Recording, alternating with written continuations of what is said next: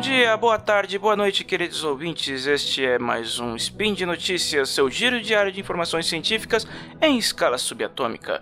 Eu sou Ronaldo Gogoni e hoje, sexta-feira, dia 11 Aurora de 2023 do calendário fake, ou dia 12 de janeiro de 2023 do calendário que vale, falaremos de engenharia aeroespacial, mais especificamente da muito provável segunda corrida espacial, desta vez travada entre a NASA dos Estados Unidos e a Agência Espacial da China, ok? Vamos nessa, tudo aqui é muito rápido, sobe a vinheta.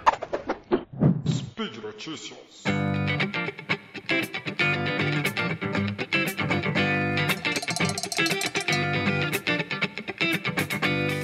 A NASA se prepara para encarar uma segunda corrida espacial, mas desta vez contra a China.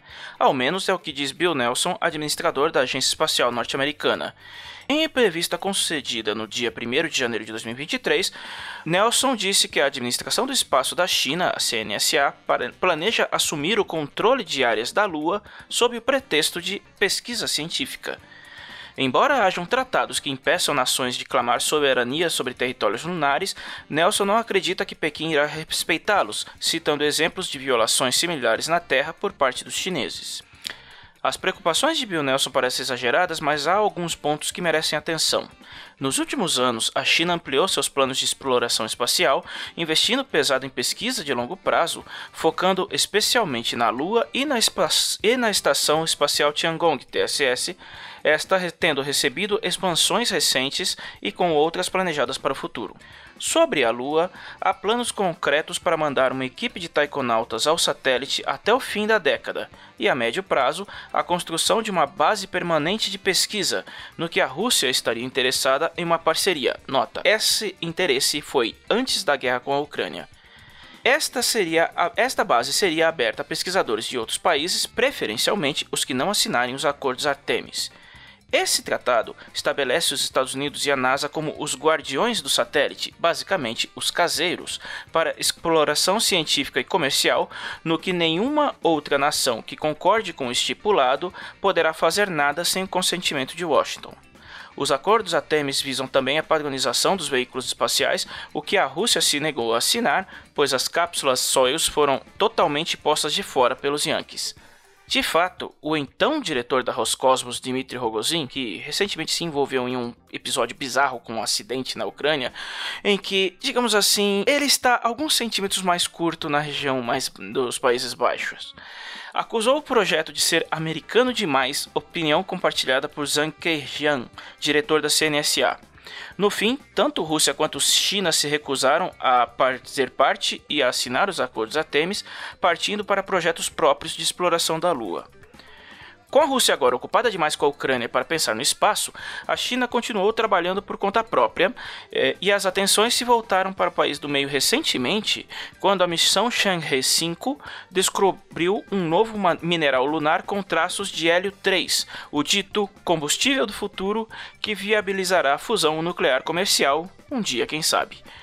As falas de Nelson se alinham com o sucesso recente da missão Artemis 1, em que uma cápsula Orion não tripulada fez uma volta ao redor da Lua e retornou. Sim, finalmente o SLS, aquela obra de igreja da NASA e da Boeing, saíram do chão abrindo caminho para o retorno de astronautas americanos ao satélite, o que, se tudo correr bem, deverá acontecer em 2025 um prognóstico ainda não levado a sério por muitos.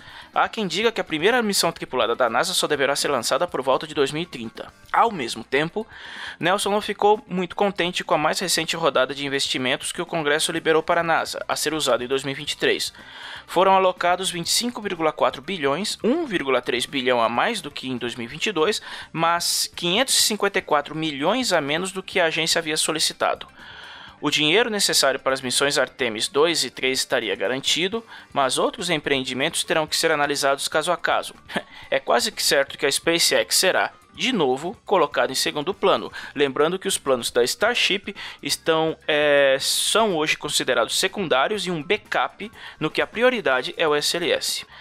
O que anda preocupando Nelson, no entanto, é a pressa da China em estender sua influência rumo à Lua, principalmente depois da descoberta de Hélio 3 em uma região específica, de Ocean a Oceanus Procellarum, cujo solo é em média um bilhão de anos mais jovem do que as áreas anteriormente analisadas por Estados Unidos e União Soviética, onde nada foi encontrado. Ainda que, segundo pesquisas recentes, o hélio 3 seja 10 vezes mais comum na Terra do que se pensava, o elemento é abundante na Lua, estimulando interesse em minerar o satélite. Sob a ótica de Bill Nelson, a China estaria interessada em despachar equipes permanentes para o satélite, em específico regiões onde elementos interessantes possam ser extraídos, e declarar soberania territorial, impedindo quaisquer outras nações de chegarem perto, especialmente os Estados Unidos. Tecnicamente, nenhuma nação pode fazer isso. O Tratado do Espaço Sideral, elaborado em 1967 por Estados Unidos, União Soviética e Reino Unido e assinado por 111 países, Brasil incluso, não que o Brasil seja alguma coisa que relevante nesse, nesse sentido, mas assinou. E limitam o uso da Lua e todos os demais corpos celestes do Sistema Solar a fins pacíficos. Na teoria, nenhum governo da Terra pode chegar em um deles, cravar sua bandeira e dizer agora é meu. Na prática, a coisa é bem diferente. Primeiro, o tratado não levou em conta a possibilidade de exploração espacial por empresas particulares. Na época, ninguém considerou que isso seria possível. E segundo, papel aceita qualquer coisa. A China é signatária, mas não quer dizer que, uma vez que o país se estabeleça na Lua antes dos demais, a conversa não mude. Nelson cita, por exemplo, a, a situação atual em diversas ilhas do mar da China Meridional, como as ilhas Spratly, em que o país instalou bases militares em territórios disputados, sem contar o estranhamento e aumento de tensão entre Pequim e Taipei nos anos recentes, com, inclusive com o premier Xi Jinping tendo ameaçado unificar Taiwan à força. Nelson, no, na declaração feita no dia 1 de janeiro, foi taxativo, aspas, Isso é um fato. Nós estamos em uma corrida espacial. E é verdade que é, e é verdade que é melhor nós, a NASA, tomarmos cuidado para que eles, a China, não tomem um pedaço da Lua usando a desculpa de pesquisa científica. Em 2019, a China estabeleceu planos para a criação de uma zona econômica espacial entre a Terra e a Lua, com a meta de extrair bens do satélite em valores de 10 trilhões por ano.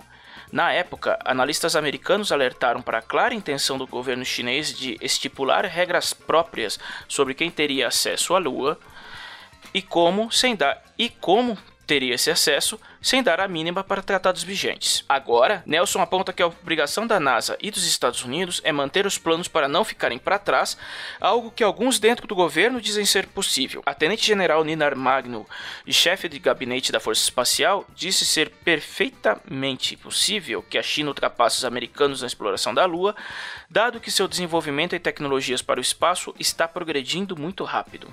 Resta saber se a NASA vai pagar para ver ou vai correr para não ficar chupando o dedo, até porque é claro que há o interesse de explorar comercialmente a Lua por parte do governo americano, com ou sem tratados. E por hoje é só.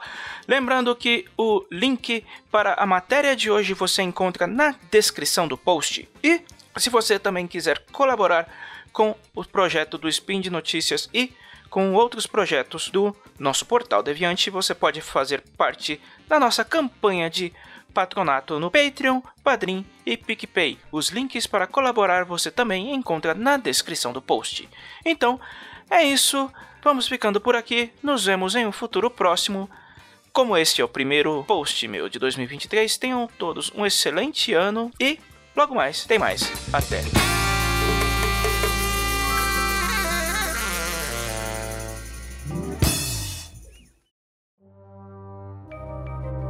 Este programa foi produzido por Mentes Deviantes. deviante.com.br.